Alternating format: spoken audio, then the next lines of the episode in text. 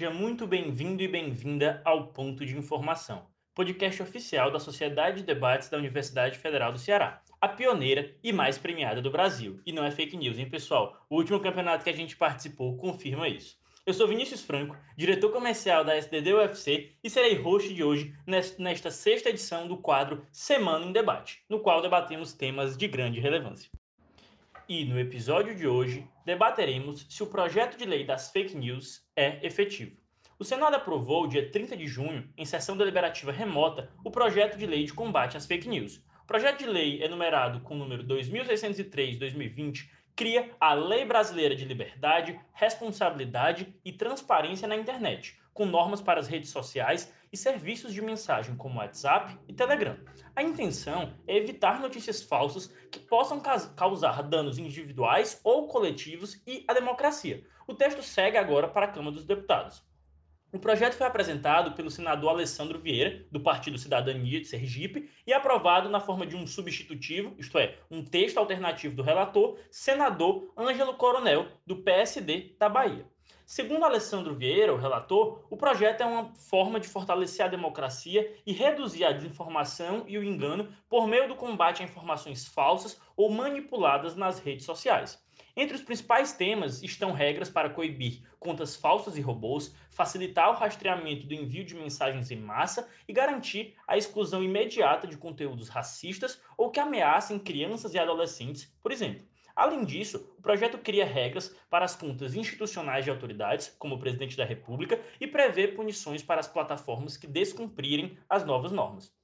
Nossos debatedores terão cinco rodadas, cada uma com três minutos de fala, trazendo em cada uma delas argumentos pontuais para defender as suas respectivas posições. É importante, como sempre, lembrar que aqui ninguém está defendendo necessariamente a posição em que acredita. Afinal de contas, no debate competitivo, no qual nós é, sempre praticamos, nós estamos, de uma forma geral, postos para defender qualquer um dos lados, independentemente da nossa visão política pessoal. Para isso, agora apresento a vocês nossos convidados de hoje. No time da defesa teremos Lara Muniz, dona do marketing da STD, então todas as postagens aí que vocês veem perfeitas é, são idealizadas por ela. Terceira melhor debatedora do torneio temático de debates, top 10 debatedores do segundo nordestino e finalista do mesmo campeonato, top 10 debatedoras também do Maria Curupaiti e finalista do mesmo campeonato, melhor juíza do segundo GV Debates, melhor juíza do segundo Unifor Debate Digital, CA de diversos campeonatos ao redor do país, como o Sul Brasileiro, Torneio Temático, Memorial, Maria Curupaiti, ela que está sempre aí norteando excelentes moções. E na oposição teremos ele, teremos ele hoje do outro lado, Luan Carvalho, nosso cientista da computação, que sempre dirige aqui os nossos podcasts. Ele fica nos bastidores, puxando minha orelha quando eu falo demais. Mas além de tudo e além dessa, das suas múltiplas habilidades computacionais, ele também no mundo de debates foi campeão do primeiro Carcará, vice-campeão do primeiro torneio, torneio nordestino de debates, vice-campeão do sexto torneio temático de debates, quadro finalista do Open Minas 2018 e do CBD 2018, além de break no Unifor Digital. Nossos participantes de hoje não deixam a desejar no currículo, apesar de sempre estarem no marketing nos bastidores. E para dar início ao nosso debate, chamo pela defesa, pelo clássico tempo de 3 minutos, Lara Muniz. Muito obrigada pela apresentação, Vinícius. É sempre um prazer fomentar o debate sério, acesso à informação em nome da Sociedade de Debates. E para dar início aos trabalhos, é, a gente quer começar aqui com essas duas premissas que eu falei anteriormente, debate sério e acesso à informação, têm sido especialmente importantes no, na atualidade, em que a gente vive um contexto em que existe uma completa irresponsabilidade quando a gente fala de informação. Com a completa pacificação da internet sendo um meio apto não só para entretenimento, como ela foi inicialmente criada, mas para se comunicar, para informar, para ser informado, para debater, esse meio passou a tomar um espaço muito considerável nas nossas vidas, em que nós queremos sempre ser cidadãos informados. Só que isso não veio acompanhado com a responsabilidade que é muito necessária para assumir esse papel na própria democracia, quando a gente fala do nosso contexto. Então, o que tem acontecido é que vários indivíduos se utilizam do anonimato da internet para proferir discursos completamente sem consequência, promovendo informações falsas, ofensas, conteúdos depreciativos e até mesmo ameaças, como a gente viu recentemente para alguns membros do STF. E isso é consequência de um mecanismo que foi naturalmente ocupando um espaço tão grande nas nossas vidas, mas o crivo de responsabilidade sobre isso não tomou o mesmo rumo. Então, a gente não pode começar isso sem falar de accountability. Accountability nada mais é do que um conceito que fala de você ter responsabilidade com ética, uma forma de prestação de contas como um todo, que vem junto com a importância do que você faz. É aquela máxima do Homem-Aranha de com grandes deveres vem grandes com grandes poderes vem grandes responsabilidades. Então é mais ou menos isso que a gente busca com esse projeto de lei. Ter um tipo de accountability, uma responsabilidade tanto para alguns públicos como para as próprias pessoas. A gente tem que a informação hoje é essencial dentro do contexto democrático, desde cancelamentos sociais, os mais simples que a gente vê hoje, até virada de eleições que tem acontecido. É a informação que move o eleitorado e o posicionamento do cidadão sobre as mais diversas questões. Com essa essencialidade, ser o veículo que propaga a informação também traz um dever muito grande para o próprio contexto democrático. Por isso que o, o PL estuda a possibilidade de redes sociais e aplicativos excluírem contas falsas falsas, exceto em casos de conteúdo humorístico. Se houver denúncias de desrespeito, principalmente, à lei, uso de robôs, contas falsas, essas plataformas devem requerer aos usuários responsáveis pelas contas para que confirmem a sua identidade, inclusive com a apresentação de um documento válido. O mesmo vale para quando houver uma ordem judicial. Isso tem como objetivo exatamente a gente evitar que o anonimato se torne um subterfúgio para que se propaguem verdadeiras desinformações, ofensas, ameaças, que traz uma consequência até mesmo para valorização e maior credibilidade de veículos oficiais, porque ele já promove um grande esforço para conseguirem promover o acesso à informação verdadeira e a gente tirando do arcabouço essa desinformação que tem sido feita hoje em dia e esse uso indevido da internet, a gente consegue resguardar a própria democracia dessa forma. Agora, para começar a discursar pela oposição, eu chamo Luan Carvalho hoje debatendo e não mais somente nos bastidores.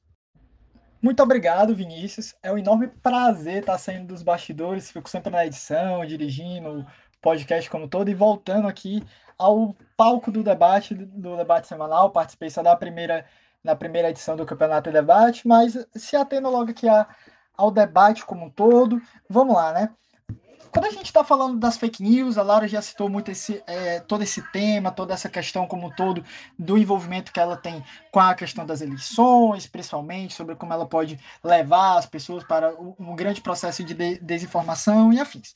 Mas a primeira coisa que eu, como oposição, tenho que falar aqui é justamente que, olha, a gente não é contra a transparência, a gente não é contra a privacidade, mas a gente tem que tomar cuidados para essa transparência e para essa privacidade como um todo, elas não serem demais, elas não exigirem muito da plataforma, ou inclusive mesmo elas atuarem contra nós. Então, o primeiro ponto, o primeiro argumento que eu queria trazer é como o PL das fake news, como essa questão, com esse excesso que o PL traz de transparência, ele, na verdade, ele pode vir contra a trabalhar contra o próprio princípio do PL das fake news, que é justamente, poxa, dar mais informação às pessoas, promover um, um, um ambiente melhor de diálogo e afins. Então vamos lá. Quando a gente trabalha tendo a transparência como um pilar muito importante, a gente tem que abordar isso com cautela.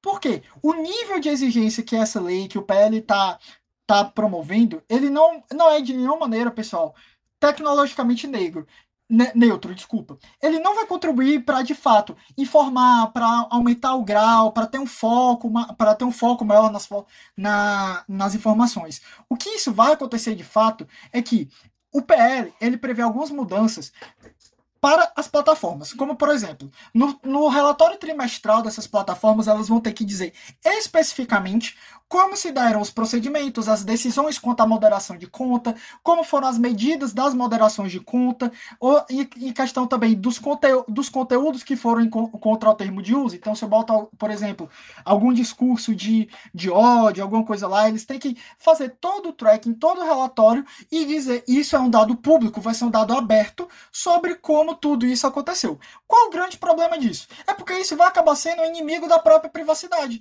Porque as pessoas que que, enfim, que estão fazendo essas ações maliciosas, que estão promovendo a desinformação, elas vão ter exatamente o acesso ao know-how de como essas plataformas vão fazer como todo para tirar o seu conteúdo de lá, para chegar, para tentar encontrar. Ou seja, ele vai saber exatamente, ele vai ter acesso a todos os meios sobre, olha, como eu posso burlar? Então, na verdade, esse relatório, todas essas grandes medidas de transparência que estão pedindo das plataformas Facebook, Google e Twitter, na, na verdade, advoga completamente contra a própria plataforma e próprio preceito do OPL das fake news, que é trazer para a gente melhor informação.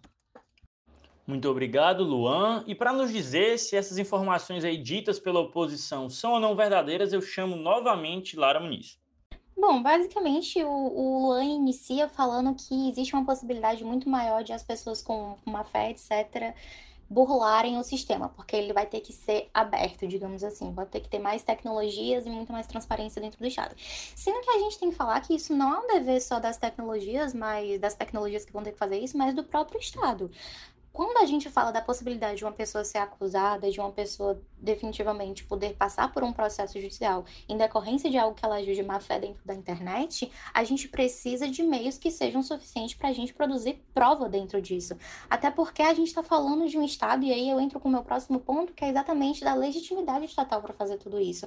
A gente sabe que existem notícias falsas, só que a falta desse mecanismo que é legítimo tem feito a internet tentar se regular muitas vezes, e os efeitos acabam sendo a gente tem o famoso tribunal da internet, e que tem como resultados completamente negativos, como ou você espalhando ainda mais a mensagem falsa, você dando mais notoriedade ao ator que foi reprovável e cometeu aquela atitude, ou você causa verdadeiros linchamentos dentro da internet. Então a gente reconhece, a própria sociedade reconhece, na verdade, que existe uma necessidade de se combater essas condutas. E o Estado é a o ator ideal para ocupar o papel nisso pela sua própria atividade fim, que é resolver conflitos, que é promover uma convivência mais harmônica na sociedade. Então, se eu estou falando de um mecanismo de contrapeso que é necessário para garantir ampla defesa, para garantir contraditório, devido processo legal e todo um procedimento formal, quando a gente fala de possibilidade de culpabilidade de tudo isso, a gente precisa ter os meios para isso também. Então, o ônus de possivelmente alguém burlar, porque eu vou ter acesso de como ocorre todo o sistema, de como seriam feitos os rastreamentos, etc., acaba sendo muito pequeno quando a gente compara com o dever de agir do Estado diante de situações que têm sido completamente descontroladas, porque o que a gente tem hoje é um verdadeiro tribunal na internet. Por isso que o PL quer realmente focar em quem realmente pode trazer danos, focando em operações em massa, por exemplo, seja de encaminhamento em massa, então o que eles pedem dessas tecnologias é muito mais relacionado a pessoa ter encaminhado diversas mensagens, enviam de uma mesma mensagem para mais de cinco usuários no intervalo de 15 dias, para grupos de destinatários. Então, é, mensagens criptografadas, individuais, etc., não seriam afetadas por isso também. Então, qualquer tipo de ônus sobre a privacidade do indivíduo em si acaba sendo muito pequeno diante da possibilidade que a gente tem de descobrir verdadeiras organizações criminosas que têm se utilizado da internet, do anonimato da internet, para promover, enfim, as suas mensagens que trazem diversos malefícios, não só ao cidadão médio, informações do dia a dia, de ele ter uma visão completamente enviesada por causa disso, como até mesmo para a própria democracia, porque a gente tem visto que, principalmente em épocas de eleição, é onde isso tem mais sido usado. Então, qualquer ônus que tem sido relacionado à possibilidade de burlar, eu estou trabalhando com a possibilidade que sequer eu tenho a garantia que vai acontecer, e ainda assim é muito menor do que eu deixar impune as pessoas que têm utilizado da internet dessa forma. Novamente, para se opor ao projeto de lei, Luan Carvalho, por três minutos. Muito obrigado, Vinícius, mais uma vez.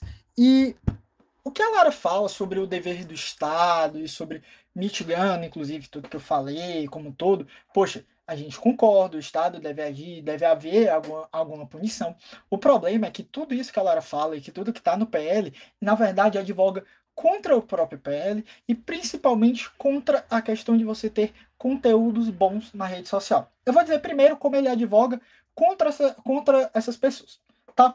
Então vamos lá. Como a, como é que ele vai advogar contra essas pessoas que vão, que vão estar falando? A Lara diz que é meio utópico dizer que, poxa, as pessoas que vão ver, o, o indivíduo vai saber como burlar, mas olha, isso não é utópico. Na verdade, isso faz parte da própria computação em si da fake news, que é, é o quê? Toda vez que um, um sistema das, das, fake news ele era barrado, ele é barrado hoje, as pessoas que promovem, que fazem isso, elas sempre promovem, é, elas procuram outro meio para fazer isso. Então, várias empresas, os grandes disparadores de, de mensagem. Então, poxa, existe uma empresa, para o ouvinte que não sabe, existe realmente uma empresa que está lá no país, no, no Caribe, por exemplo, da vida, que ela fica lá recebendo, ela fica, é responsável só por disparar a fake news que você recebe aí no seu celular. Então, que o, uma mensagem que o Bolsonaro que o Lula fez alguma coisa, enfim, alguma coisa, foi a empresa lá do Caribe que lhe mandou. Então, mesmo que você burle, que você faça alguma coisa, sempre essas empresas, sempre o indivíduo que está fazendo isso, ele vai achar. E por, e por que, que ele, isso é tão perigoso? Porque é justamente eles que vão fazer essa questão da, divulga, da divulgação em massa. Então, é muito importante que a gente não divulgue como fazer isso para essas pessoas que estão sempre procurando como fazer diferente não saber. Mas por que, que ainda advoga pior contra, as, contra, contra essas pessoas? Porque o próprio PL ainda coloca em uma das suas fases que o Ministério, ou seja, o próprio Estado, ele pode pedir para as plataformas dados dos usuários sem alguma autorização judicial. Ou seja, antes de você ter algum processo legal, ter alguma coisa, o Estado pode chegar lá e pedir, olha, me dê o dado desse usuário aqui. E ele, e ele vai pedir sobre qual premissa? Olha, ele está disparando fake news, ou seja, ele pode dizer só, só, somente isso. Ou seja, uma total invasão de privacidade contra o próprio usuário daquelas plataformas. E, por fim, por que, que isso ainda é pior para o conteúdo como um todo? Porque, olha, vamos lá. O Estado vai, vai ele, ele pelo PL das, das fake news, ele ainda coloca, olha, a plataforma, Facebook, WhatsApp, enfim, como todo, Twitter, ele não vai poder de maneira nenhuma apagar algum conteúdo da plataforma sem antes uma, uma decisão judicial. Então vamos lá. O Facebook, o Twitter, enfim, as, essas grandes plataformas que têm o meio de identificar que é uma fake news, que é alguma coisa, ele não vai poder agir. Então aquele conteúdo vai ficar lá, vai ficar por muito mais tempo, vai depender da morosidade judicial do nosso país e quem perde com isso? O usuário, que fica muito mais tempo vendo uma, uma fake news, porque ele tem que esperar um PL, tem que esperar, ou um PL não, esperar alguma decisão judicial para aquele conteúdo ser apagado. Muito obrigado. Muito obrigado, Luan. E antes de dar início ao nosso terceiro bloco, pessoal que está aqui nos bastidores, dessa vez nem o Luan, nem a Lara, a gente tem aqui o Pedro Vitor, o Felipe Brito, a Júlia Ribeiro e a Isabela Franco, elaboraram aqui uma pergunta para que a gente possa fomentar um debate com uma qualidade ainda melhor do que aquele que até agora nos foi apresentado por ambos os debatedores. E aí eles pediram para que, a partir desse bloco, vocês também falassem um pouco sobre como é que fica a situação do jornalismo independente, como é que ele é afetado, se ele sai ganhando, se ele sai perdendo, e isso, claro, sem também deixar de responder e de dar continuidade àquilo que vocês já estavam tratando. E aí, como de praxe, Lara Muniz, três minutos pela defesa. Tá, antes de responder a pergunta, é, só algumas considerações sobre os pontos que o Luan trouxe inicialmente. Ele tratou bastante da questão de violação da proteção de dados, né? Que o Estado poderia pedir esses dados sem o aval necessariamente dessas plataformas e ainda que os danos poderiam estar ocorrendo naquele momento, mas precisaria de um todo um processo para que, enfim, fosse retirada alguma publicação, etc. Só que não, a gente precisa contra, é, resolver um pouquinho isso. Isso porque a gente fala do projeto de lei, ele tem uma diretriz muito clara que é quanto ao poder de moderação das próprias plataformas. Pelo projeto, os usuários têm que ser notificados em caso de denúncia sim, ou de uma medida aplicada em função dos termos de uso das plataformas. Só que quem for submetido a essas medidas recebe informações sobre a sua fundamentação, processo de análise e aplicação, mas isso não se aplica quando a gente está falando de riscos de dano imediato e de difícil reparação de violação a direitos de crianças e adolescentes, de crimes previstos na lei do racismo. Então, todas essas condições que são especialmente perigosas, assim, o perigo da demora é muito grande, elas são mitigadas também e são previstas pelo projeto de lei. Então, quaisquer danos que foram trazidos pelo LAN acabam sendo quase que inexistentes quando a gente fala da disposição pelo próprio projeto de lei como um todo.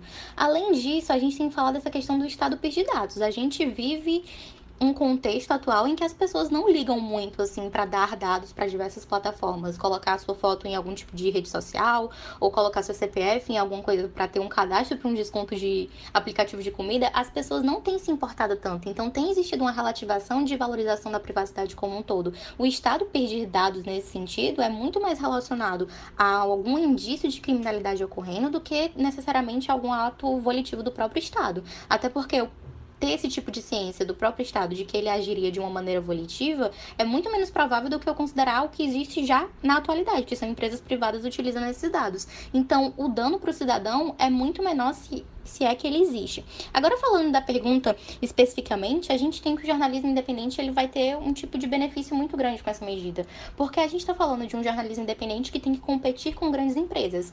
O, o Brasil é basicamente dominado por cinco grandes famílias, sendo uma delas dona dos maiores veículos de comunicação do país inteiro, então ela tem que competir constantemente com empresas que têm um aporte muito grande para conseguir movimentação para suas páginas, muitas vezes é, o uso de anonimato por meio de uso automatizado de robôs, esse tipo de coisa. Então, a partir do momento em que esses tipos de influência de massa são retirados das grandes empresas, esse tipo de, de utilização como um todo e o projeto de lei busca resguardar isso e acabar com esse encaminhamento de massa, eu também consigo trabalhar muito mais para jornalismo independente como um todo, que já tem que se esforçar muito mais do que as grandes empresas como um todo, também conseguirem ter um tipo de credibilidade e conseguirem competir um pouco mais em termos de audiência, em termos de engajamento, porque elas não vão estar mais contando com o outro lado, utilizando de automatização, etc., que poderia ocorrer para eles terem mais credibilidade e serem mais bem indexadas no Google, por exemplo. Então, isso traz uma equiparidade muito maior para o próprio jornalismo independente. Obrigado, Franco. É, começando a responder logo a, a, parte do jornalismo independente, porque ele. O segundo ponto dele vai muito ao encontro do que eu ia falar. Então, vamos lá, porque que na verdade é pior ainda para o jornalismo independente isso acontecer. O primeiro ponto é porque a gente tem que analisar o cerne do jornalismo independente e de como ele acontece. Como é que o jornalismo independente, esses veículos, eles crescem?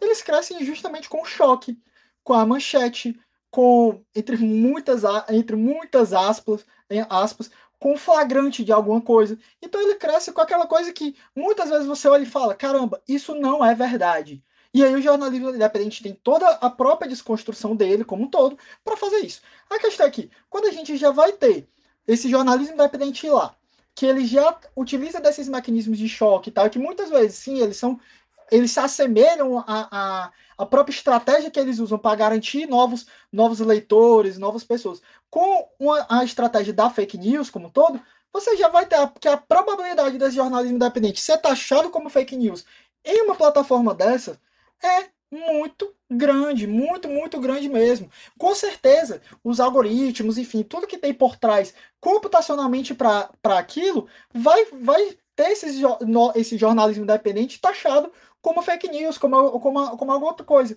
Então, isso é ruim para a própria empresa, porque isso vai ficar é, registrado lá, olha, aquele, aquele, aquele jornal, aquele alguma coisa, teve tantas vezes ele foi alvo da nossa plataforma que teve que investigar se era fake news ou não, o que ele estava o que ele estava promovendo, quanto para as próprias pessoas que estão fazendo aquele jornalismo como serem taxadas de é, que estão disseminando fake news. E o meu outro ponto que vai é que é justamente a Lara diz que ah, o governo ele não vai usar deliberadamente aquilo e afins.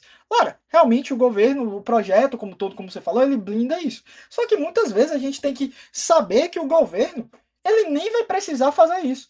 Porque no próprio projeto da PL, ele já fala que vão ficar, vai existir um banco de dados de registros de mensagens de usuários. Ou seja, vai haver uma coleta massiva de usuários, você vai ter o seu WhatsApp, o seu Telegram, afins, guardado no banco de dados do governo, enorme, num supercomputador lá de storage, e só a existência desses dados como todo vai, vai é, isso é como se fosse uma tornozeleira eletrônica nas pessoas, nesses, nos milhões de brasileiros que vão ter tudo isso. Porque o tanto de, de maneiras que aquele banco de dados vai poder ser usado de forma abusiva para fins políticos, para inclusive, no caso daquele jornalismo independente, rastrear fontes de jornalistas, ou seja, o jornalista perde o que é mais precioso para ele, que é a sua fonte, porque lá você consegue, pô, o tanto de dado que você consegue, você consegue fazer vários cruzamentos de dados e saber exatamente sobre aquele aquele jornalista, você consegue perseguir algumas pessoas, enfim. O governo nem precisa de muito esforço, porque ele já vai ter aquele próprio banco de dados sobre a sua tutela. Muito obrigado. Obrigado, Luan, e eu passo a bola novamente para Lara pela defesa. Então, é importante endereçar especificamente isso que o Luan disse, porque até os ouvintes podem ficar assustados com a ideia de uma tornozeleira eletrônica nas pessoas. Não é assim que o projeto de lei busca atingir a sociedade. Como eu já falei, ele quer focar em realmente quem pode trazer alguns danos. Ele sempre vai focar em operações em massas. O texto aprovado pelo Senado define que os serviços de mensagem privada, WhatsApp, Telegram, etc., devem guardar registros dos envios de mensagem veiculadas em encaminhamentos de massa. Ou seja, encaminhamento de massa é o envio que se considera de uma mesma mensagem por mais de cinco usuários no intervalo de até 15 dias para grupos de destinatários. Então, os provedores devem armazenar, armazenar esse tipo de identificação dos remetentes, data, hora dos envios, etc., e o número total de pessoas que receberam.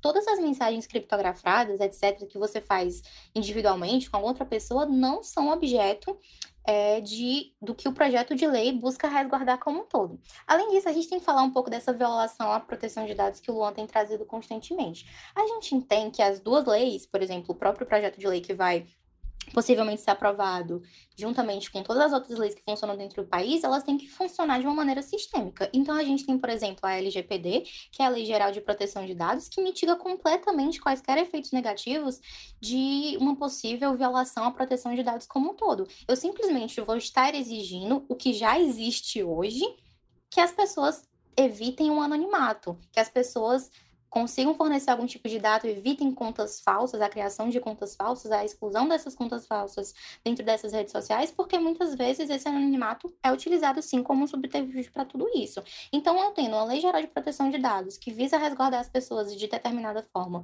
com um projeto de lei que visa simplesmente a combater condições que são negativas dentro da internet, de condutas que são negativas dentro da internet, de ofensas, de informações falsas, etc. Então, todos esses problemas, efeitos negativos, motivos de violação à proteção de dados acabam sendo extremamente mitigados.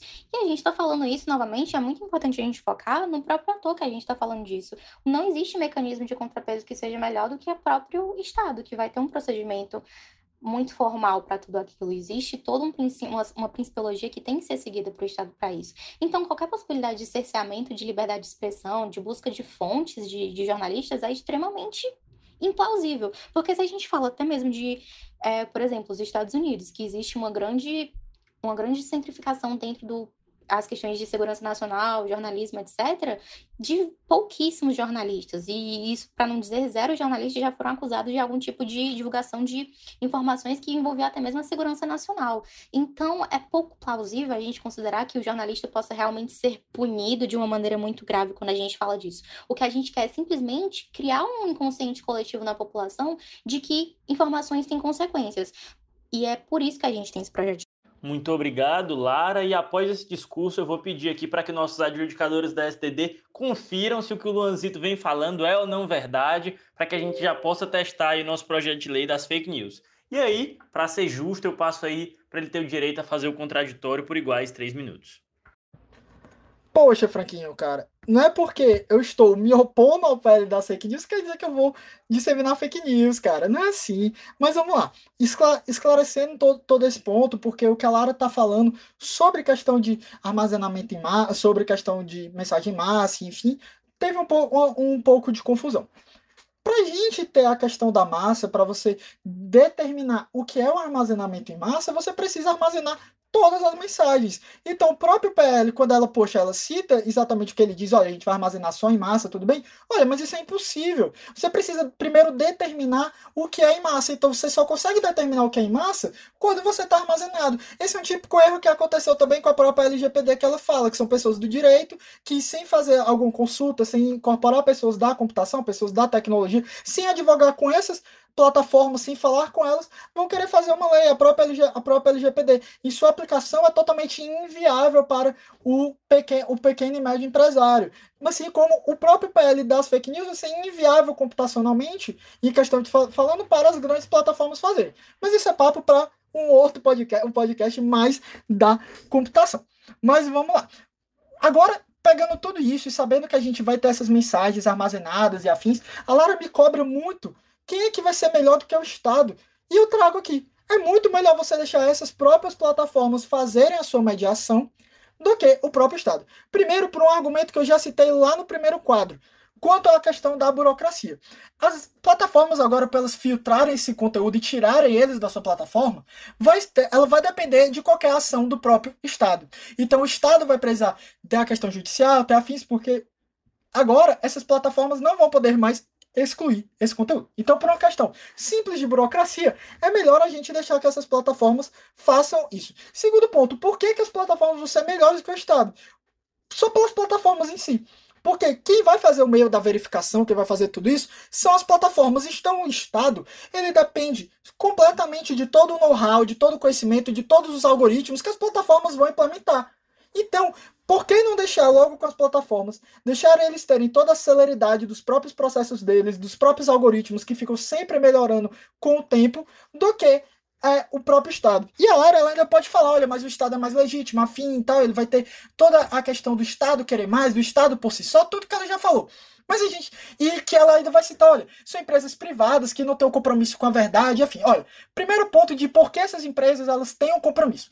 Por quê? Essas empresas elas estão sendo atacadas fortemente nesse ponto. Então elas estão perdendo Primeiro, elas vão perder, além de funcionários, que os funcionários estão indo contra essas empresas, fazendo manifestos, fazendo completamente para que essas empresas agem contra as fake news, como está havendo um conglomerado de empresas que estão indo contra essas empresas e, deixa, e fazendo com que essas empresas tenham menos lucro. Meu tempo acabou agora, mas no próximo eu ainda fecho esse ponto. Muito obrigado. Muito obrigado, Luan. E agora a gente dá início ao nosso último bloco, no qual cada um dos debatedores terá três minutos não somente para apresentar alguns argumentos pontuais, eles ainda podem fazer isso, mas sobretudo para demonstrar para a gente por que que ao longo de todo esse debate, seja ao longo dos quatro blocos de uma forma geral, seja inclusive respondendo aquela pergunta que a gente fez, por que que eles se sagraram vencedores e por que que eles estariam com a verdade aqui nesse debate tão controverso onde cada um tenta mostrar por que, que esse projeto das fake news deve ou não ser aprovado, se ele seria ou não efetivo, se ele vai ser melhor para a nossa população. E aí a gente começa com a Lara pela defesa. Vamos lá, é importante tratar inicialmente dessa alternativa que o Luan quis trazer de as próprias plataformas fazerem um tipo de mediação e controle dessas fake news como um todo. Como a gente já falou, a proteção de dados dentro do projeto de lei é afirmado que existe um poder de moderação da própria plataforma, especialmente quando houver um risco de dano muito grande, como nos exemplos que eu já falei, quando ferirem a lei do racismo, quando forem de encontro aos direitos da criança e do adolescente. Então, todos esses riscos acabam não existindo e o projeto de lei prevê isso também. Além disso, a gente tem que falar, não tem como não falar, de como as plataformas se comportaram, qual foi a conduta delas diante da ausência de um, um tipo de organismo que fosse um pouco mais incisivo quanto a elas terem que fazer esse tipo de respeito às pessoas e ao próprio compromisso com a verdade como um todo. A gente está falando de, de empresas, principalmente Facebook, etc., que já tem um histórico muito ruim em relação à proteção de dados, em relação a como que elas mitigam fake news, etc. A Cambridge Analytica está aí para todo mundo ver, mas a gente sem falar principalmente que essas empresas se sustentam muitas vezes de monetização de anúncios e de notícias, muitas vezes. Candidatos se utilizam dessas plataformas muitas vezes. Então é algo relativo à própria atividade fim dessas empresas que ganham dinheiro com a monetização de anúncios, elas não vão ter, por um, um aspecto extremamente prático de como elas vivem, de elas conseguirem fazer esse crivo de notícias falsas, notícias verdadeiras de uma maneira tão eficiente quanto o Estado tem que fazer, que tem um tipo de obrigação muito mais principiológica do que simplesmente prática prática, ele não está ganhando dinheiro com aquilo. Então, a partir do momento que é algo inerente a essas próprias plataformas precisarem monetizarem anúncios, etc., para veicularem notícias como um todo, a gente também tem que ter um controle, de, um controle externo para que isso consiga ser um pouco mitigado. Então, acaba que a atuação do Estado faz muito mais sentido pelo aspecto não somente de legitimidade, mas pelo aspecto prático, do que as, deixar as próprias plataformas fazerem esse tipo de mediação. O que a gente tem hoje é, com as plataformas fazendo isso é que, na verdade, as plataformas plataformas não fazem nada disso e as pessoas sentem, sentem que elas precisam se autorregular. Daí a gente tem a criação dos grandes tribunais da internet que todo mundo vê como completamente reprováveis. Além disso, é importante a gente falar também que a gente não está falando de algo extremamente fora da caixa. Diversos países têm notado o crescimento dessas fake news e têm exatamente se posicionado em relação a isso, porque eles veem que a atuação das plataformas é limitada diante da própria atividade fim delas, porque muitas vezes isso vai de encontro à atividade fim delas. A gente tem, por exemplo, o caso da França, com o Macron sancionando uma lei especialmente relacionada para não serem poder divulgadas notícias relacionadas à eleição três meses antes dela, para evitar fake news evitar virada de eleição nesse sentido. A gente tem a Alemanha com isso acontecendo também também. A gente tem um governo britânico que criou um tipo de organismo específico para verificação de notícias falsas, então todos os países estão vendo a necessidade disso acontecer. A gente precisa combater, sim, de alguma forma, e as plataformas já demonstraram que não conseguem fazer isso sozinhas. Por isso que o projeto de lei sempre acaba sendo o objeto mais efetivo para a gente ter isso. Obrigado, Lara, pela excelente participação. E aí eu passo também por três minutos para que o Luan possa fazer pela oposição seus últimos apontamentos de por que ele vence este debate. Muito obrigado, Franquinho. Vamos lá, Lara. Toda essa questão de primeiro, de proatividade, de questão de conteúdo de racismo, estupro, pedofilia, enfim, que você já fala, isso já é, as próprias plataformas já fazem essa mitigação de maneira muito rápida e efetiva. Por quê? Porque é muito simples, muito fácil, de maneira computacional, como todo, você identificar aquele conteúdo. Mas o debate, o que a gente está falando aqui, principalmente sobre as fake news, a gente trata de uma desinformação. Desinformação que são coisas difíceis de você traquear rapidamente, de você identificar. Logo, a gente está tá falando de coisas que são mais complicadas, não são tão simples quanto fazer essa completa mediação. E a gente também, como oposição, tem que falar, olha, lá, em nenhum momento eu falei que, olha, o Estado ele não deve fazer em alguma medida, ou tomar alguma coisa, ele ficar totalmente alheio a esse problema. E ser, enfim, completamente à parte deixar só nas plataformas. A questão é, o, o próprio PL das fake news, o que ele está fazendo, é na verdade tirar dessas plataformas que são o melhor meio de fazer, porque elas detêm o know-how e elas que vão fazer todas as as leis que você falaram de França, de Grã-Bretanha, enfim, tudo que você acabou de falar, quem aplica são as plataformas. Então, essas leis têm que deixar elas aplicarem. O problema é que o PL das fake news torna muito mais burocrático, faz próprias plataformas de agirem. Então, como que, ele, é, como que eles não conseguem? Eles vão conseguir agir e aplicar o projeto de lei se o próprio projeto de lei tosa eles de fazerem justamente o quê? Essa própria moderação de conteúdo. E aí, é muito importante fechar o meu, o meu ponto passado, lembrando de, olha, por que, que essas empresas, é muito importante para elas fazerem isso, elas vão, vão, ainda fazer. A Lara cita todo o caso do Facebook, da Cambridge, de como essas empresas não trataram os dados anteriormente. Lara, eu posso até dizer para ti, olha, tudo bem, eles não trataram antes e tal, nem entrar no ponto, porque muitas vezes nem foram tão culpa deles, da, dessas, dessas plataformas em si, o que aconteceu. Mas vamos lá. Mas por que que hoje é muito melhor você deixar essas plataformas trazer?